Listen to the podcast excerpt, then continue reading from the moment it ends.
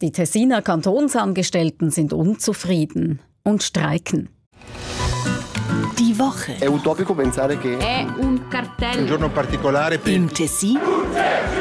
Genève, c'est important. Und in der Romandie. Tausende tragen ihren Frust auf die Straße.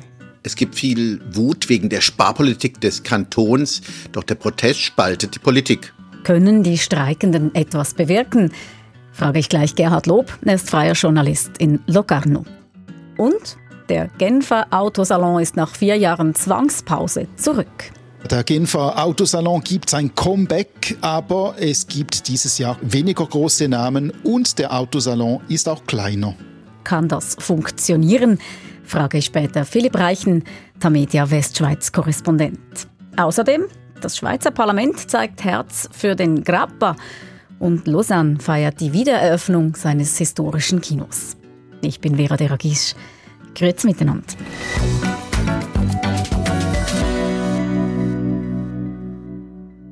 Das gibt es selten im Tessin. Ci aspettiamo tante braccia incrociate contro i tagli. I sindacati lanciano la mobilitazione e gli scioperi di pubblico. Die Gewerkschaften haben zum Streik aufgerufen. Tausende Kantonsangestellte sollten ihm folgen.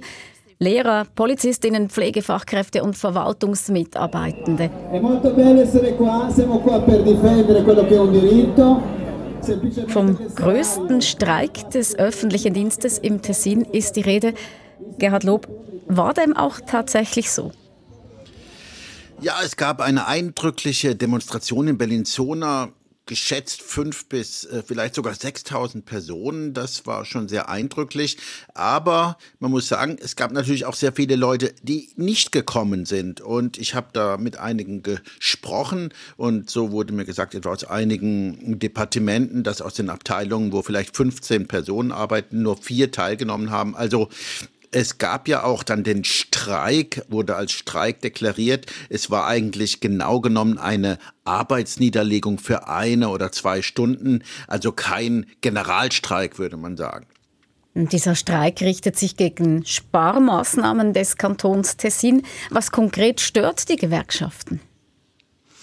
Ja, es sind zwei Punkte, die im Vordergrund standen. Zum einen ist es der Teuerungsausgleich, der den Kantonsangestellten nicht gewährt wird. Das sind nämlich 1,4 Prozent. Das hat der Große Rat beschlossen. Stattdessen erhalten sie ein Unatantum, also eine Einmalzuschlag von 400 Franken und zwei Freitage oder Ferientage und der zweite Punkt, 20 Prozent des Personals, das weggeht, soll nicht ersetzt werden. Also wir reden von Personen, die in Pension gehen oder die vielleicht die Stelle wechseln und da sollen dann 20 Prozent nicht ersetzt werden. Und genau das besorgt viele Personen. Das hat man auch an den Schildern gesehen, die dann dort getragen wurden.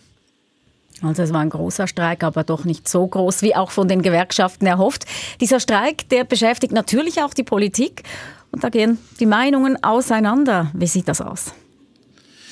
Ja, in der Politik finden wir eigentlich die Meinung wieder, die auch schon in der Diskussion um den Präventivo, also um das Kantonsbudget zu hören waren. Da ist zum Beispiel Fabrizio Sirica, der Co-Präsident der SP Tessin. Seine Partei unterstützt diesen Streik vollumfänglich und er hat das auch im Quotidiano RSI gesagt. La situazione è grave, è grave perché infermiere, docenti, poliziotti hanno delle richieste, hanno dei bisogni della cittadinanza che non riescono più ad ottemperare ed è questo che frustra ed è questo che dà fastidio. Genau, die Lage sei ernst, sagt Fabrizio Sirica und Polizisten, das Pflegepersonal und Lehrpersonen könnten einfach ihre Aufgaben letztlich nicht mehr erfüllen und das frustriere sie immer mehr, werde gestrichen an Ressourcen. Auf der anderen Seite die Bürgerlichen. Hören wir, was Alessandro Speziali, Präsident der Tessiner FDP, bei RSI gesagt hat. Si tratta di radicalizzare un tema e soprattutto estremizzarlo. L'amministrazione cantonale non ha bisogno di queste dinamiche. Penso che visto dall'esterno è un segnale assolutamente sbagliato e anche controproducente.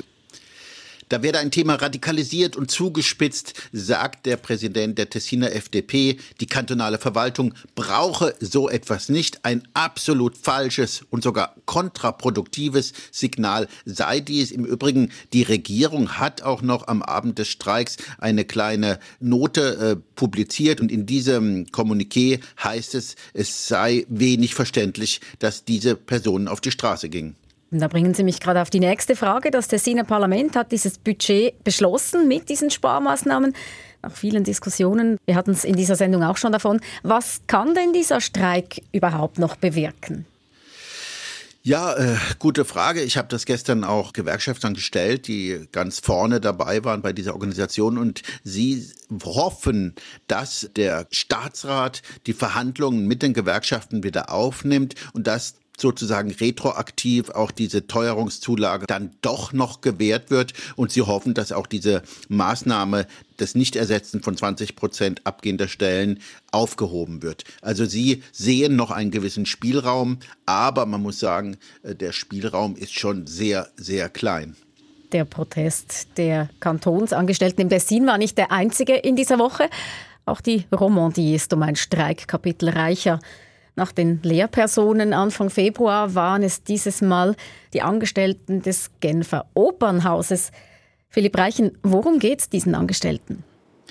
Ja, es sind rund 170 Opernangestellte und die befürchten, dass ihre Löhne, Pensionskassen und generellen Arbeitsbedingungen sich in Zukunft verschlechtern werden und sie sprechen auch von der Gefahr eines Stellenabbaus.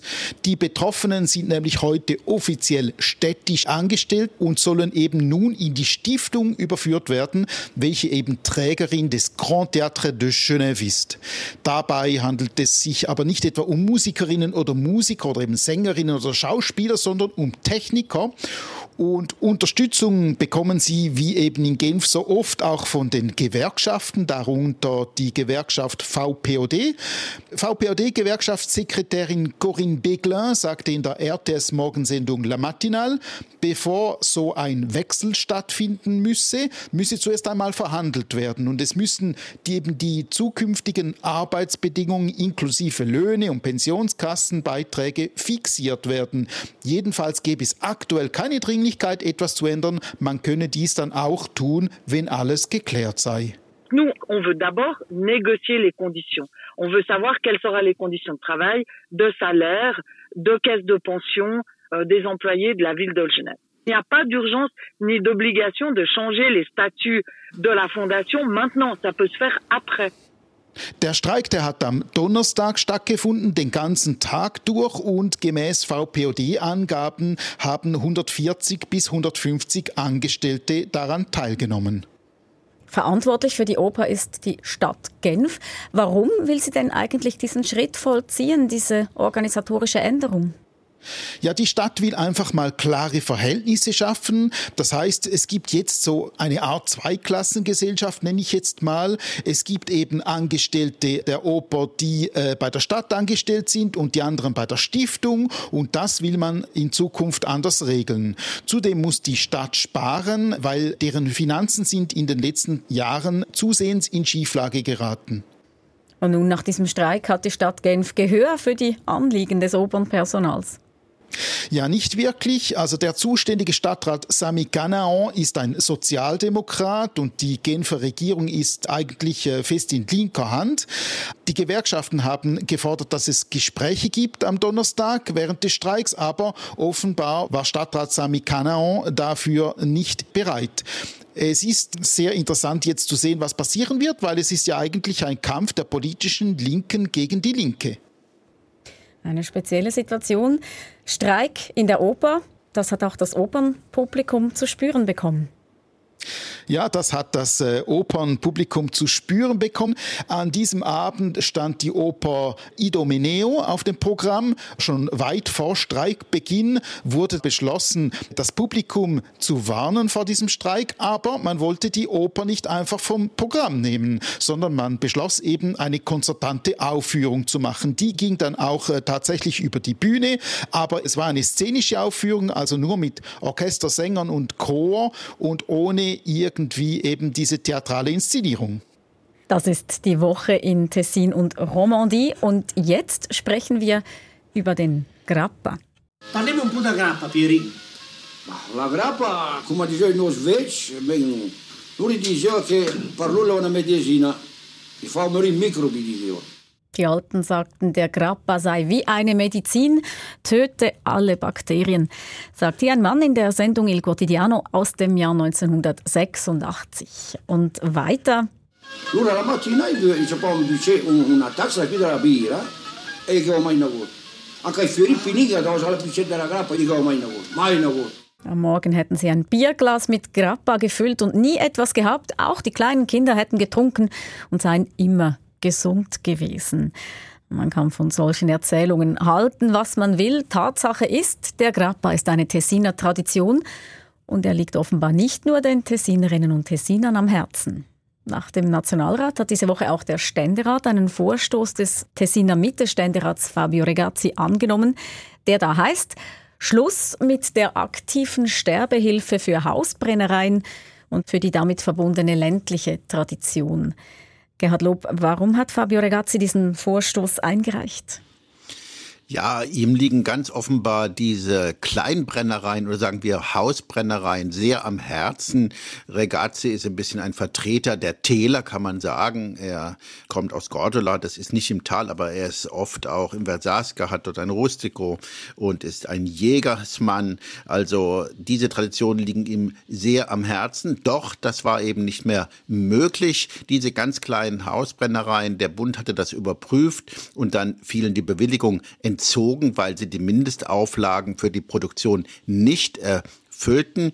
Erwähnt werden muss, dass dieser Vorstoß von Regazzi doch schon einige Jahre zurückliegt und erst jetzt im Parlament behandelt wurde. Und was fordert jetzt Ständerat Regazzi?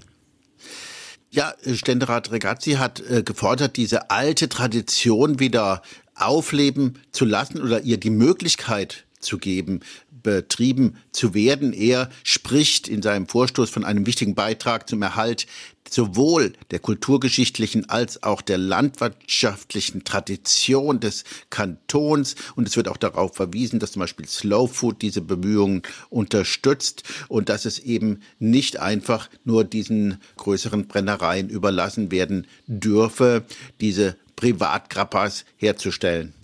Im Tessin, habe ich gelesen, gibt es rund dreieinhalbtausend Privatpersonen, die gebrannte Wasser produzieren. Viele Familien tun das seit Generationen. Wie müssen wir uns diese alte Tradition vorstellen? Ja, soweit ich weiß, ich bin kein Fachmann in Sachen Grappa. Äh, ich mag ihn auch nicht so sehr, muss ich hier wirklich eingestehen. Äh, vor allen Dingen, wenn er in Kaffee serviert wird, was hier sehr verbreitet ist. Kaffee Corretto, also mit so einem Schuss Grappa drin. Aber es gab eben so kleine Destilliereinrichtungen, sage ich mal, die dann eben in den Kellern oder in den Häusern oder in den Rustici waren, wo diese Familien, die auf diese Tradition setzen, ihre Schnäpschen hergestellt haben und das eben weiterhin auch tun wollen. Dieser Vorstoß von Regazzi ist angenommen. Der Bundesrat war dagegen. Warum? Ja, man kann die Antwort von Bundesrätin Karin Keller-Sutter auch nachlesen, übrigens auf der Website des Parlaments. Und sie hat gesagt, dass eigentlich es sich bewährt habe, dass größere Einrichtungen diese Wässerchen destillieren und produzieren. Das sei übrigens auch aus Hygienevorschriften besser. Interessant übrigens auch in diesem Zusammenhang noch ein Argument des Blauen Kreuzes. Das hat ja gewarnt beim Brennen. So Hausbrennereien könnten auch gerade Fehler unterlaufen und es könnten auch schwere gesundheitliche Schäden die Folge sein. Also das klingt dann schon ganz anders wie in dem O-Ton, den wir anfangs gehört haben auf Tessiner Dialekt von den Herren, die sich da zum Grappa geäußert haben. Dennoch, diese Argumente von Bundesrätin Karin Keller-Sutter und des Blauen Kreuzes haben nicht genügend überzeugen können. Der Ständerat hat den Vorstoß sehr deutlich unterstützt diese Woche.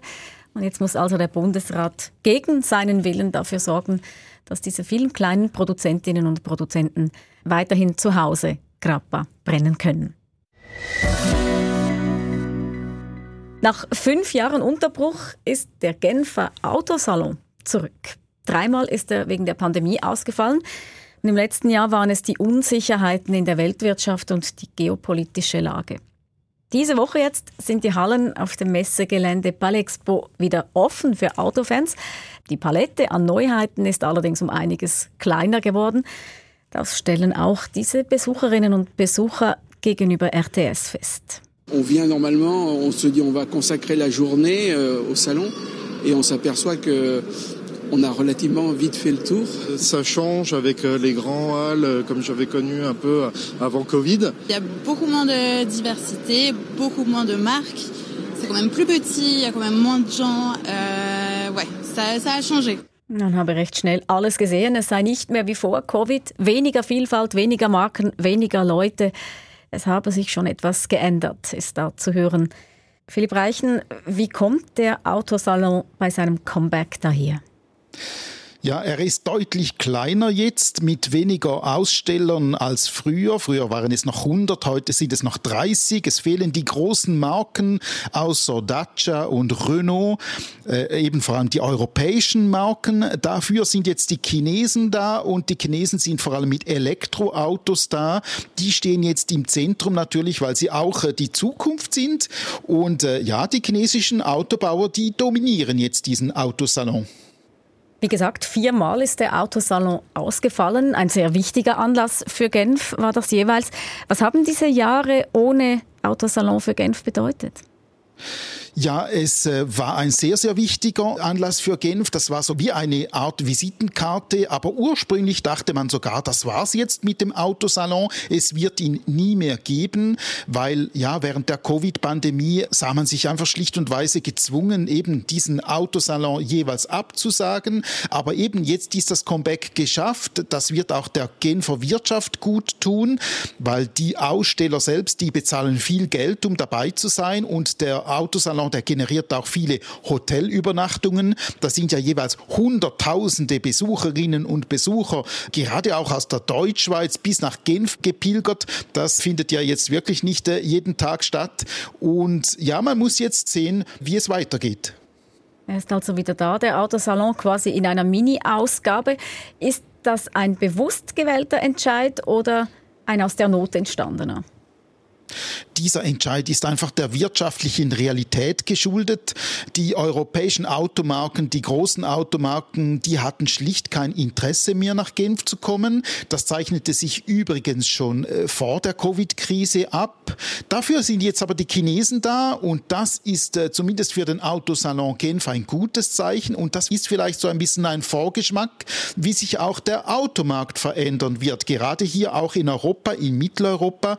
Sicher ist, die Automobilindustrie ist äh, in Bewegung und gerade die Chinesen, die drängen auf diesen Markt und mit der Elektrifizierung der Autos werden die Karten unter den Autoproduzenten auch ein Stück weit neu gemischt. Bleiben wir gerade beim Blick in die Zukunft. Die Verantwortlichen sind zuversichtlich, dass es wieder aufwärts geht mit dem Autosalon. So hat es der neue Präsident des Salons, Alexandre de Senarclan, im Tagesgespräch von Radio SRF formuliert. Wir sind beschlossen, jedes Jahr zu kommen. Jedes Jahr dieses Salon wird in Genf stattfinden. Das ist wichtig. Wir sind überzeugt, dass Genf hat diese spezielle Rolle in der Automobillandschaft zu spielen. Wir sind überzeugt, dass wir werden viele Besucher haben und dass jedes Jahr äh, wir werden größer sein. Dass der Autosalon bald wieder anknüpfen kann an seine früheren Erfolge. Sind das realistische Hoffnungen? Ja, es ist klar, dass äh, Alexandre de Senarclan diese Hoffnung natürlich verbreiten muss. Er hat aber ein sehr, sehr schwieriges Erbe angetreten. Der FDP-Politiker und ehemalige Präsident der FDP Genf. Ich bin da eher skeptischer als Alexandre de Senarclan, ganz ehrlich. Man muss einfach sehen, dass dieser Traditionsanlass sehr, sehr schnell in Ruinen lag. Man konnte sich das eigentlich kaum vorstellen und man kann sich jetzt heute auch kaum vorstellen, wie er wieder zum alten Glanz kommt und zwar rasch zum alten Glanz kommt. Aber eben, wir haben es gesehen, die Chinesen sind da, das setzt natürlich die europäischen Autobauer auch unter Druck jetzt. Und wer weiß, vielleicht wird das äh, mit dieser Konkurrenzsituation auch wieder so weit kommen, dass eben dann die Europäer auch in Massen wieder zurückkommen, mhm. weil sie sich einfach nicht verstecken können. Der Genfer Autosalon, der hat jeweils die Besucherinnen und Besucher aus der Deutschschweiz in Scharen angelockt. Es gab ja auch jeweils Extrazüge nach Genf. War das im Tessin auch der Fall, Gerhard Lob? Also Extrazüge, daran kann ich mich nicht erinnern, aber ich kann mich gut daran erinnern, dass in diesen Glanzzeiten des Autosalons erstmal die Werbung war, überall präsent äh, im Tessin. Und dann gab es organisierte Reisen, Flugreisen, nämlich als Lugano noch Linienflüge hatte, nach Genf um die Leute zum Autosalon zu bringen. Und viele sind dann am Morgen hingeflogen und abends wieder zurück, um sich zwischendrin dann die neuesten Errungenschaften der Automobilindustrie anzuschauen. Wie gesagt, das ist aber Schnee von gestern. Oder Tempi Passati. Die ganz großen Zeiten des Autosalons, ob sie je wieder kommen, ist fraglich. Aber es gibt ihn wieder. Die Autobranche freut's. Und auch die Filmbranche in der Westschweiz hat Grund zur Freude. Auch da gibt es nämlich eine Wiedereröffnung zu feiern eines fast 100 Jahre alten Kinos. Pour la première fois en Suisse, les films les plus caractéristiques de la production américaine récemment entrés dans notre pays ont été présentés au public große US-Filme zum ersten Mal dem Schweizer Publikum gezeigt. Das war 1928, diesen Ausschnitt, den wir gehört haben. Und das Kino gibt es heute noch, Philipp Reichen. Ja, das Kino gibt es heute noch und es ist wunderschön. Es ist ein historisches Kino. Es ist das größte Kino der Schweiz mit 900 Plätzen. Es ist fast 100 Jahre alt und jetzt während drei Jahren renoviert. Es gab schon früher mal eine Renovation im Jahr 1959, aber jetzt wurde es nochmal renoviert für über 20 Millionen Franken und ist jetzt wieder äh, feierlich eröffnet worden das Kino, das heißt Capitol. Und Sie waren bei der Eröffnung am letzten Freitag dabei. Nehmen Sie uns doch mit in dieses neue alte Kino. Ja, als ich dieses altehrwürdige Kapitol betrat, äh, hatte ich ein bisschen das Gefühl, es ist ja eigentlich alles wie früher. Die roten Plüschsessel sind so wie früher, der Plüsch an den Wänden ist so wie früher, die Art Deco-Beleuchtung an den Wänden und auch die Bar mit ihren grandiosen Spiegeln ist eigentlich auch so wie früher. Einfach alles ist wie früher, aber dann wurde mir klar, das alte Interieur wurde einfach komplett neu äh, gemacht, neu gebaut, aber eben so, wie es genau gewesen ist und sogar die historische Lüftung, die man eigentlich gar nicht sieht, die wurde originalgetreu wieder so nachgebaut, wie sie gewesen ist. Das Kino sticht nicht nur wegen seiner Erscheinung, seiner Größe und seines stattlichen Alters hervor, es birgt auch einen riesigen Filmschatz. Was hat es damit auf sich? Ja, dieses Kino, das gehört der Cinemathek, äh, dem Schweizerischen Filmarchiv. Und die Cinemathek, die pflegt nicht nur das Schweizer Filmschaffen, sondern hat eben auch abertausende Filmrolle der erfolgreichsten internationalen Blockbuster der letzten Jahrzehnte. Das äh, Schweizer Filmarchiv gehört wirklich zu den bedeutendsten Filmarchiven weltweit.